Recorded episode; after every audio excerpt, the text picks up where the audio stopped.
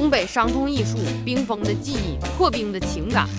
讲道理，这东北伤痛艺术咋说呢？就跟我们东北的冬天一样，外面冻得跟冰砖似的，但心里那暖和劲儿，别提有多舒坦了。最近这部漫长的季节，把东北往事拿出来晒晒，可算是让大家瞧见了东北人那独特的性格。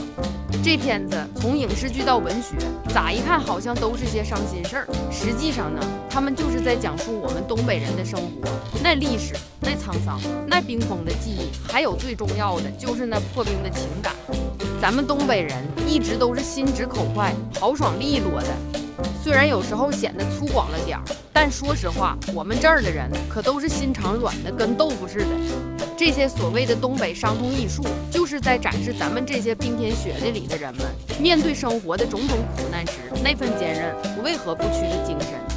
那些东北往事，从早些年的黑社会到现在的各种社会变迁，都是一种痛的体现。不过这痛儿可不是说就让咱们东北人消沉、哭哭啼啼的，咱们可是拿这些痛来历练自己，磨练出了咱们那坚定不移的信念和对生活的执着。这不，咱们东北人一直都是把这份痛藏在心底，没事儿还能用来逗逗自己、逗逗别人，哈哈大笑一番。说实话，这些东北伤痛艺术作品之所以越来越受到关注，关键就在于他们把咱们东北人的真实生活，那些磨难、挫折、坚韧和爱，都展现得淋漓尽致。看了这些作品，不光是咱们东北人，就连外地人都能感受到那份东北特有的真诚和热情。这种真诚和热情，可不是三言两语就能说清楚的，它就像是一碗热乎乎的炖狗肉，吃进去那滋味直通心里。这也是东北伤痛艺术作品得以触动人心的原因所在。当然了，作为东北人，我们还得聊聊这些作品里的幽默。那些诙谐的段子、风趣的对话，可都是咱们东北人独有的韵味。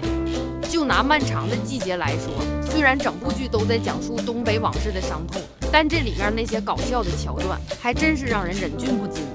咱们东北人就是这样，总能在苦中找乐，把那些磨难和伤痛化作生活的调料，让生活更加美好。所以呢，这些东北伤痛艺术作品击中了什么？他们击中了咱们东北人的内心深处，那些被冰封的记忆，那些破冰的情感，还有那些坚韧不拔的精神。这些作品不仅让人们看到了东北的过去，更让人们看到了东北人如何在历史的长河中勇敢地面对一切，笑对人生。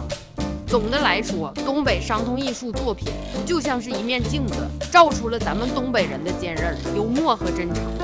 这里面既有苦难的磨砺，也有欢声笑语；既有冰封的记忆，也有破冰的情感。正是这种独特的东北韵味，让越来越多的人关注到了这些作品，也让咱们东北人的精神得以传承。如今，越来越多的东北伤痛艺术作品走出东北，走向全国，甚至世界。他们让更多人了解到东北人的真实生活，也让咱们东北的冰封记忆和破冰情感得以永恒传承。这就是东北伤痛艺术的力量所在。